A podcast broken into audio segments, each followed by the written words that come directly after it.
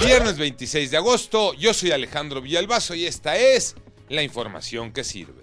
Desde Jalisco hay noticias sobre el caso de Luz Raquel. Ella falleció quemada en un parque de Zapopan. Ahora se sabe que las pintas donde la amenazaban de muerte las hizo ella misma, Martín Beltrán.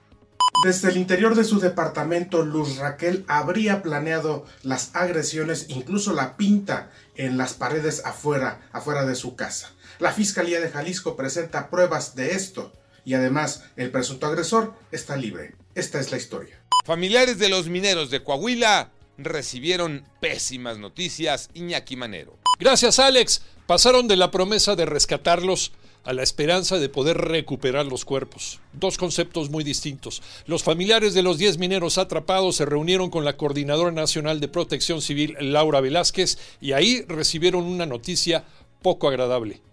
Les dijeron que las labores para tratar de rescatar a los mineros y ahora recuperar los cuerpos tardarían entre 6 y 11 meses. Cubetada de agua fría.